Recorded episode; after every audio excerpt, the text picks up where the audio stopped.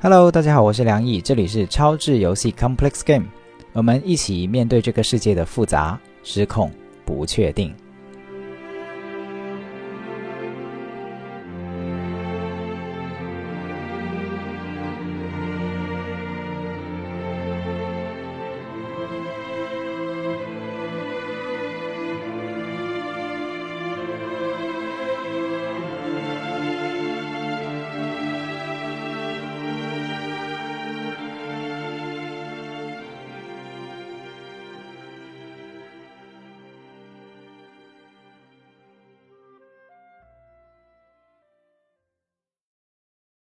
自我关怀这个征集发出来以后，我陆续收到了很多留言和投稿。活动还没有截止，就收到了接近一万字的篇幅。可能待会儿的节目我没有办法把所有的留言都读出来，但是我想先谢谢所有的书写和投稿的听众，谢谢你们让我看到这么多角度的自我关怀，看到那么多天各一方、又如同万木千川的生命故事，看着大家或悲。或喜，或悲喜交加的经历和实践，我突然想到一句话：把自己作为方法。这句话曾经随着向彪老师的书风靡一时，却也因为过于隆重，让很多人不喜欢听，或不喜欢挂在嘴边。但看完这些在二零二二年自我关怀的故事，我觉得我和大家都配得上这句话。有人说。二零二二年是要上史书的一年，是变幻莫测到匪夷所思的一年，是让人清醒又不愿意清醒的一年，是幽暗、压抑、抑郁、不安、愤怒、疯狂的一年，是经历过和没有经历过完全不同的一年。可是，我想这只是定义这一年的其中一种方式，一种角度。不管时代的洪流多么巨大，你的内心依然有一个可以作为自我选择的内核。从某种意义上来说，我们做出的所有反应，不管是反抗、停止，还是退避、修养，或是连结、对话，或是觉察、呼吸，都是在不断的表达这个内核依然健在。我们都想回应时代，而“自我关怀”这四个字会让我们想起，任何的回应都包含我们自己的肉身。这一副过去可能让我们自感渺小、有些羞耻，甚至相当嫌弃的躯壳，却是我们能握紧的全部。自我关怀让我们想起来，这个肉身是我们真正出发的地方。也是最终的目的地。或许世界很大，但整个旅程却从来没有离开过这里。这就是把自己作为方法的自我关怀。希望你从下面这些故事里感受到这种角度、这种实践、这份祝福、这份力量。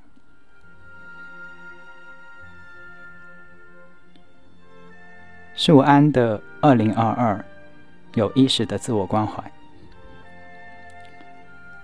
大家好，我是素安，谢谢梁毅发起这个话题的征集，让我有机会回顾我今年的有意识的自我关怀。我先给大家分享一个小故事，关于出门忘记带钥匙这件事。我是在深圳，那个周末和朋友约好了在广州聚会。因为出远门嘛，我就换了一个大的包，把证件和钥匙都塞在这个大包里。一切都收拾好了以后，还回头环顾了看看有没有落下什么。结果扭头就抓着手机，拎着上下班的通勤包就冲了出门。门关好的那一瞬间，我低头发现，妈的，包拿错了。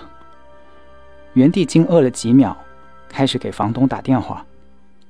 房东说他这会儿外出了，好吧。于是我开始翻包，试图自己找个什么东西来撬门。整了三五分钟之后，发现不行，我搞不开。于是赶紧跑下楼找楼下的开锁匠帮忙开门。开好门以后，换回大的包，打开手机改签高铁票，再和聚会的朋友说清楚情况。我这边刚刚发生了这个事情，会晚半个小时，等等等等。整个过程行云流水，在这个过程中始终保持在当下。问题发生，解决问题，一个方案不行就换另一个，站在事件里，而不是我的情绪里，让我被自责、懊恼占据。因为这几天降温又下雨，没出太阳，阴阴的。感觉灰暗又失落。突然转念一想，如果因为冬天的寒冷和停滞产生失望和懒洋洋，是不是可以把这段时间当作是停下来休整蓄力的好机会，为来年春天可以更好的勃发？这么想过以后，内心的阴郁减少了。在梳理这些文字，回想二零二二年的时候，发现今年一整年。比起上一年的感受是更加落地和踏实。如果去年是播种，那今年一整年就是在破壳发芽。希望明年的我可以茁壮成长，后年开花，再后一年结果，如此往复，正正得正，拉长成长的周期，给自己一路期许和希望，这也是有力量的自我关怀。最后。祝福大家都越来越肯定自己，多一点爱自己。苏丽的二零二二自我关怀。二零二二年，我最大的改变是感受到自己的边界变宽了。仍然是喜忧参半的一年，常常跌落到失控、悲愤中，又一次次的出来，进入到丰盛、喜悦的状态里。像个钟摆。看到这个征集，想起自己在二零二一年在播客里面留言，梁毅给的回复。你找到了这个问题，其实可能就是最重要的一步。有些事情一旦意识到了，它就不再无条件的控制你，你也开始踏上和他对话的旅程。据我所知。很难有什么书籍可以直接让你了解答案。它或许是从这一刻的觉察开始，在未来的生活的某一刻降临。就像你听节目的时候所想到的那样，很荣幸成为你这趟自我发现之旅的某个契机。当然，广泛的学习心理学可以帮助理解那个小时候的自己。如果你发现有连贯。或关联，那么那些小时候的想法或信念也会保持到成年，甚至现在也有，在你意识的河流里。祝你能如看见鱼儿游过一样看见它们。仍然记得当时看到这段回复的感受，非常懵，但又觉得很安全，像一个可靠的人在告诉我：你会找到你想要的答案，向前走吧。这一年多里，我尝试过很多方法，比如冥想、书和课程，听播客，跟朋友聊天。有时候会被一句话击中，然后像涟漪一样，思维扩散开。过去的困惑会被直接解答。有时候不会，但有了连接答案的线索。这种瞬间毫无形迹可循。它的到来更像是一个积累达到一定量之后的结果。这种积累包括对当下情绪感受的感知、想要发泄的情绪、身体的不舒适、看过的书、电影，甚至一句话。当积累足够，会到达过去的某个瞬间，福至心灵，得到一个答案。一开始会反复陷入想要改变、制定一些标准，比如说想发脾气的时候就去外面跑步，去卫生间自己安静，直接跟对方说我现在很生气，需要冷静一下。但经常会失败，又因为没有做到而陷入自责，然后察觉到自己在自责，努力尝试跟自己说，或者写出来：“你尽力了，你真的非常努力了。”循环往复，直到突然有一天，发现自己变了，开始能看到情绪，看到他们背后的需要，然后第二关就会开始了。改变并不容易，我的改变更多是在痛苦的催促下。我并不感谢这些痛苦，但也想说，痛苦的确是一个缝隙，可以从这里凿开，回到过去，然后让光进来。知觉的大门一旦被洗涤明亮之后，人类看到的东西将是无穷的。威廉。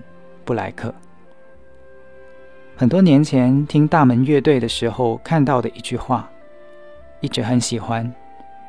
现在看来，似乎那个时候就注定我会走上这样的道路了。感谢超级游戏的陪伴，感谢梁毅，祝好，我是苏丽。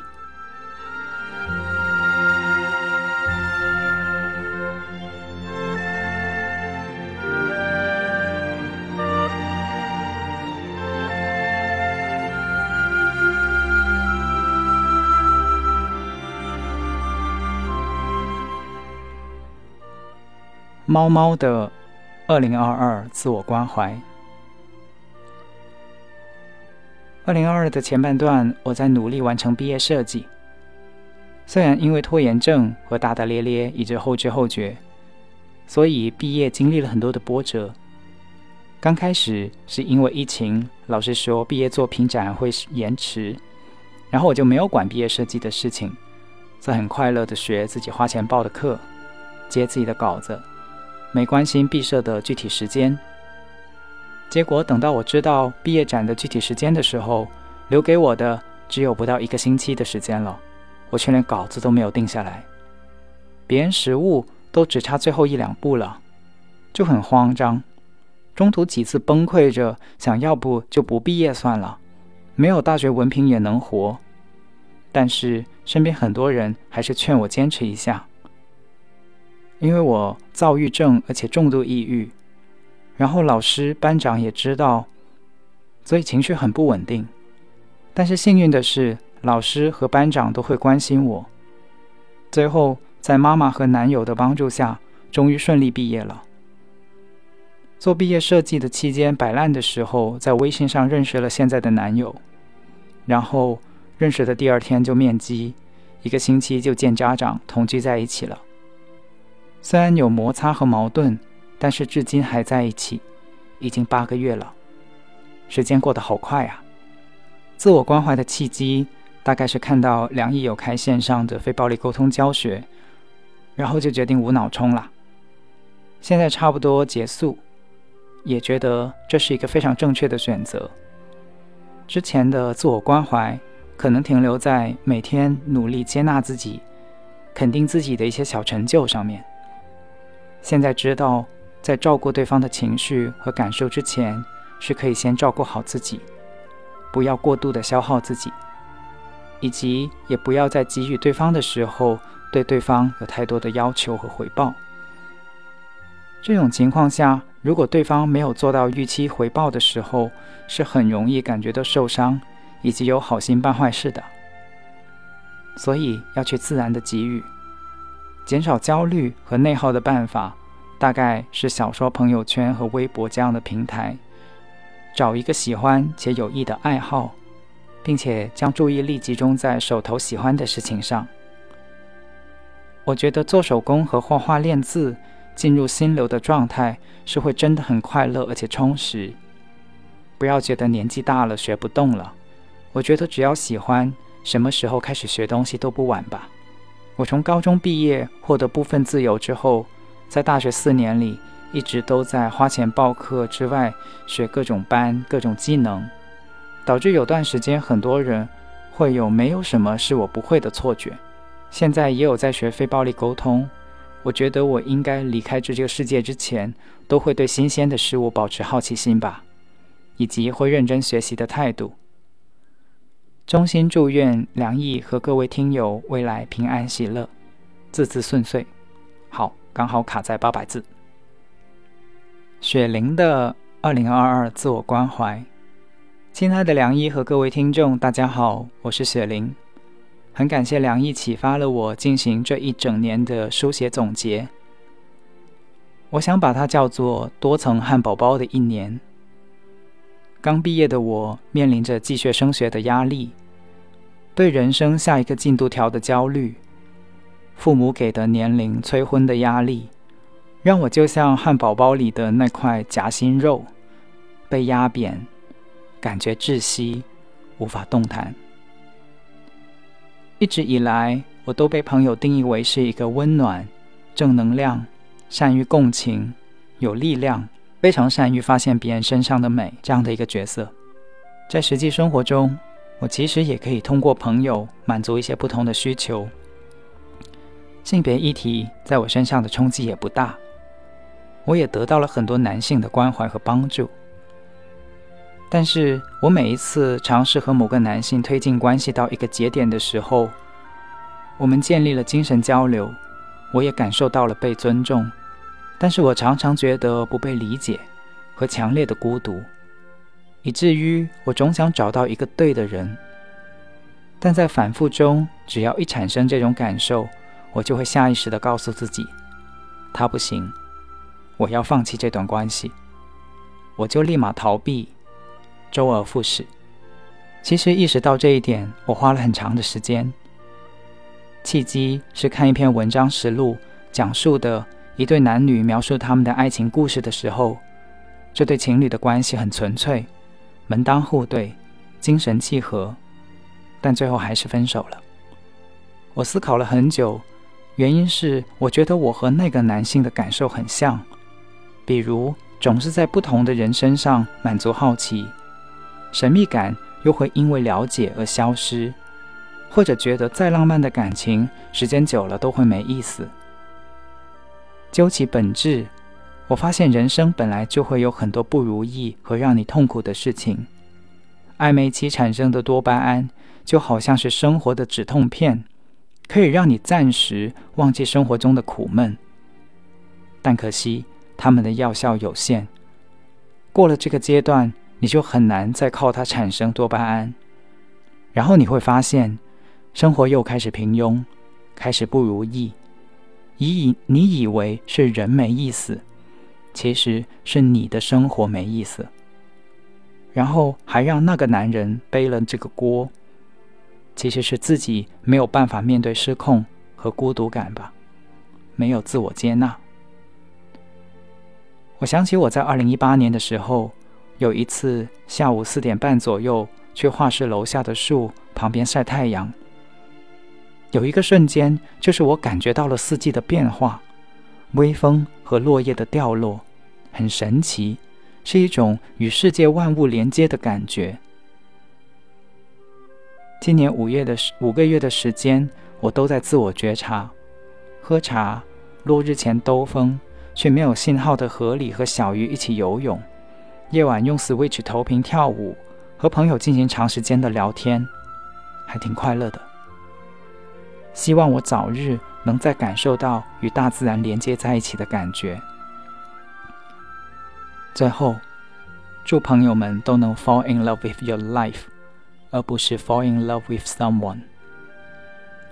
希望每天都在心动，内心充满快乐。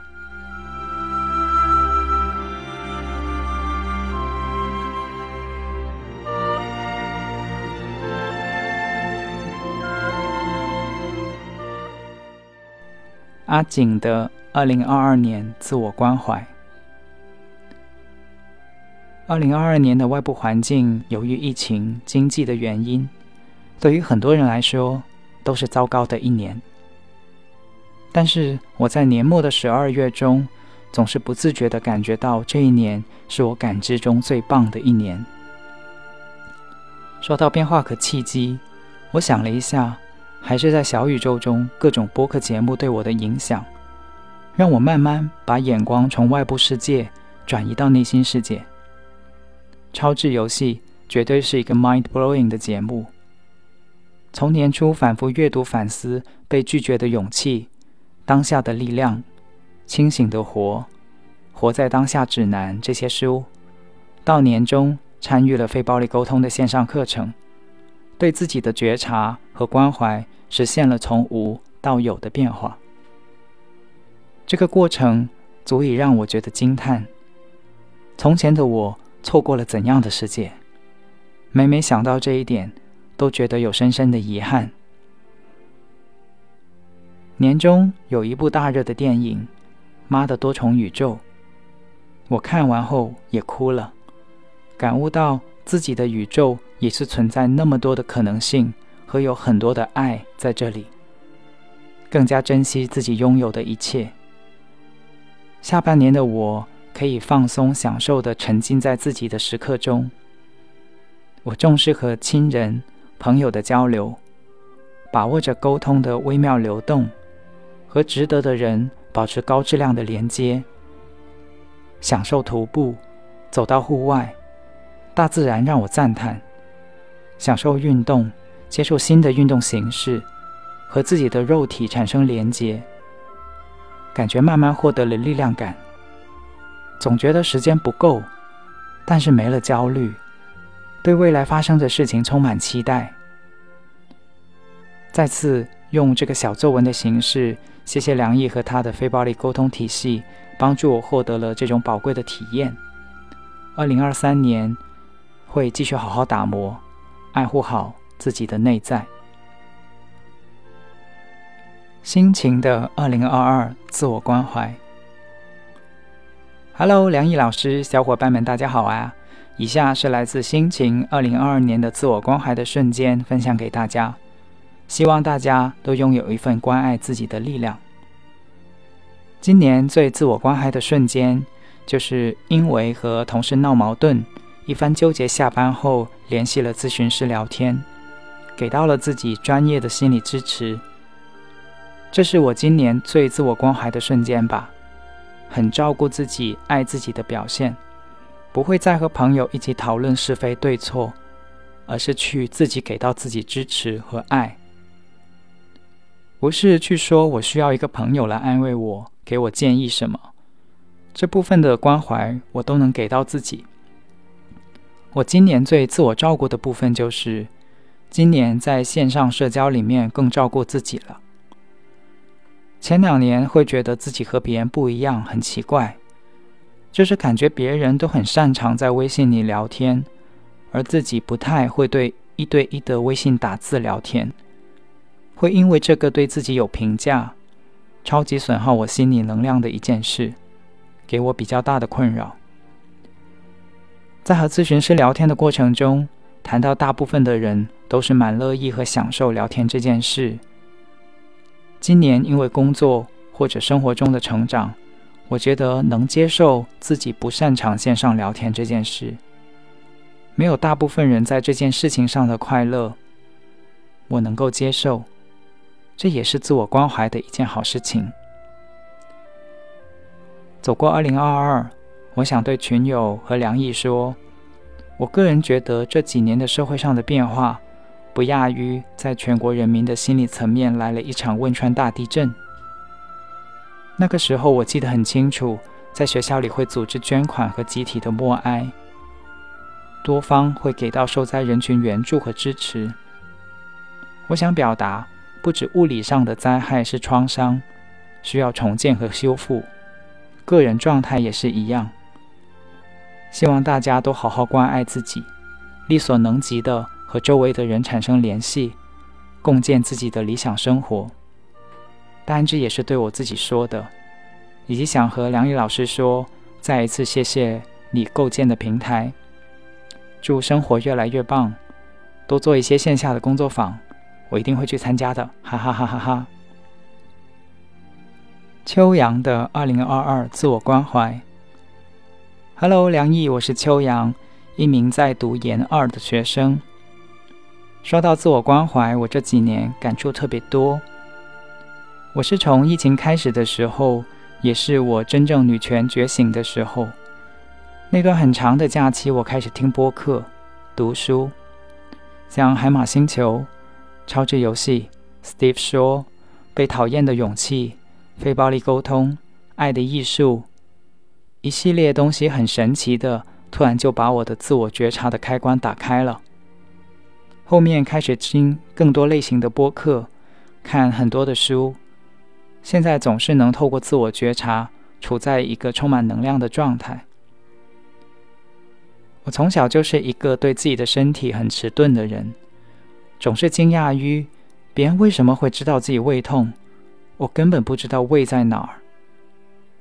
别人受点皮肉伤，怎么又哭又喊的？以至于我身上经常出现一些被割、被烫、被撞不知名的伤痕，忍一下皱皱眉头就过去了。别人怎么知道要来月经了？我每次都毫无觉察，在早上醒来发现要洗床单的时候才知道它的到来。我现在终于敢说出来：我忽视自己的身体，忽视自己的心灵，我忽视自己。是的。我竟然忽视自己二十多年，反倒认为是别人太过于矫情。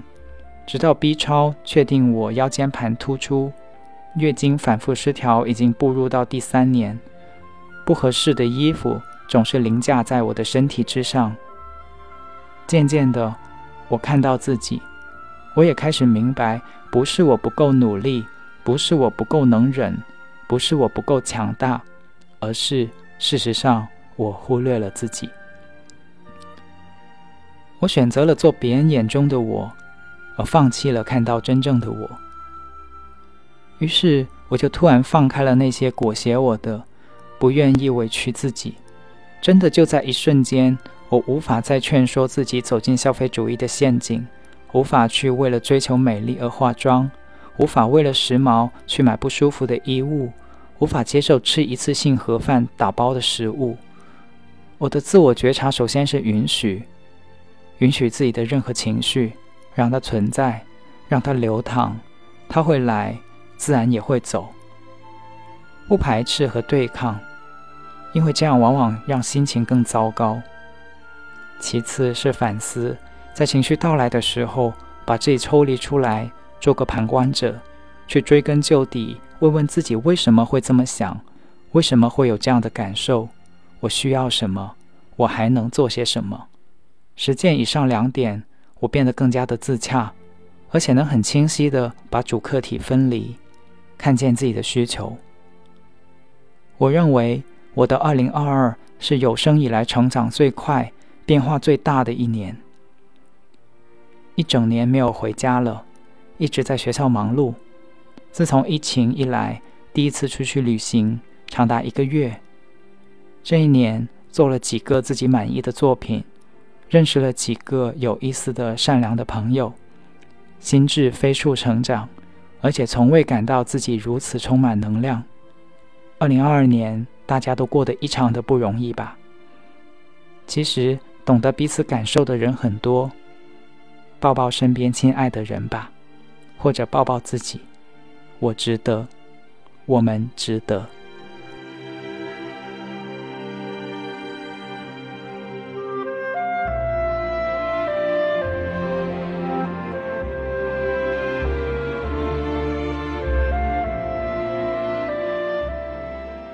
芋头的二零二二自我关怀，开始意识到自我关怀，是在年初连续看到好几出国内的恶性社会新闻，无论是天灾还是人祸，内心感到无比的无力和惶恐，而周围的人给我的建议是，限制一下共情的边界，暂时的逃避也不是不可以。可是。我做不到假装不难过、不关心，究竟该怎么办呢？我问自己，不自觉开始想和自己连接，从非暴力沟通的第一步开始，观察内心的现状，不批判宽泛的悲伤，也不指责自己陷于惶恐无法脱身。我观察到自己对已经发生的事很害怕。此刻我坐立难安，难以接受灾难真的发生了。我察觉到难过、恐惧、不安，想逃离。我需要安全感、确定性、拥抱和陪伴。我请求自己停下工作和学习，出门散步，捡五片喜欢的树叶和五块石头回家。梳理完以后，我带着澎湃汹涌的悲伤出门，随便走走，除了叶子和石头，一切都漫无目的。回来以后，悲伤和痛苦并没有立刻消失，但出门散步看到的简单且具体的景象，占据了内心的一部分，可能挤走了百分之一的不安。这次经历，我总结为：去过具体的生活。后来陆续因为其他事情，也有过状态瘫痪的时候，我尝试允许自己放下工作和学习。去连接自我，照顾好当下具体的需要，找具体的事做，烤个蛋糕，出门买个菜，去喜欢的二手店随便转转，甚至只是在公园里走一圈，看看别人家的小狗。在具体的场景里，我感受到正常生活依旧在继续，一切在正常运转，内心会平静一些。后来我开始疯狂的拍视频，记录秋天金灿灿的叶子，饭菜出锅的热气，每一次举杯和欢聚。我的视频成了我的 love bank，存了许许多多灿烂的阳光、金秋的五彩和让我感到幸福的瞬间。感受生活的时候，幸福了一次；拍视频的时候，又幸福了一次；剪视频的时候，反复看，再幸福一次。视频发出去以后，收到点赞、投币，又幸福一次，把我的心满心欢喜的留住，这便是我对抗不安的方法。在二零二二每一个魔幻一般的社会新闻发生的时候，都忍不住打开播客，听梁毅平静且坚定地说出：“一起面对世界的复杂、失控、不确定。”播客和长颈鹿社群的存在，如同兜住我生活最低端的巨大的网。只要我还有这张网，我就不会坠入深渊。二零二二年，我感觉自己从未与灾难靠得如此之近，似乎是被摁着头，让我的鼻尖贴着坏消息的鼻尖，直面坏消息的丑陋。自我关怀让我回到了具体。细腻的生活当下，做一顿热气腾腾的饭，聊一会儿有梗的天，听一期琐碎的生活播客，等周六一个小时的长颈鹿电话。具体的行动告诉我，你有能力活下去，不被灾难淹没。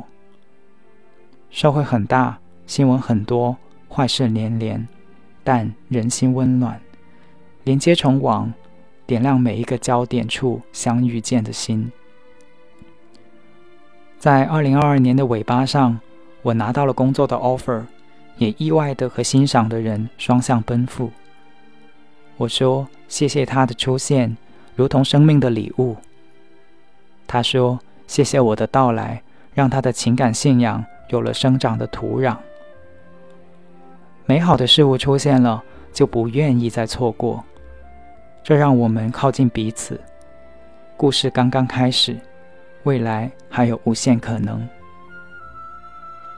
二零二二年，我竭尽所能对自己做诚实表达，想念就要说出来，能见面就不要错过，因为能见面的机会真的没有想象中那么多。芋头和大可的长颈鹿电话刚好一周年，我们互相支持、陪伴，共同进步。被看见，被需要，滋养了彼此普通的日常。想对梁毅和听友们说，我们不知道二零二三年会变得更好，还是继续变坏，但知道我们都会还在，我们会彼此陪伴，走过二零二三年，并在二零二三年的尾巴上重新相聚。想做的事，能做就去做。如果灾难要发生，那就留给灾难发生的那一天的我去承担好了。现在的我只要过好现在。也许别人都希望你把棱角磨平，做画台上的石膏，被别人临摹观赏。而真实的你是五彩斑斓、生动有趣的肥皂泡，在自由的风里看生活的精彩万千。如果感到悲伤，我会陪你晒太阳。祝我们的二零二三晴空万里，风轻云淡，阳光灿烂。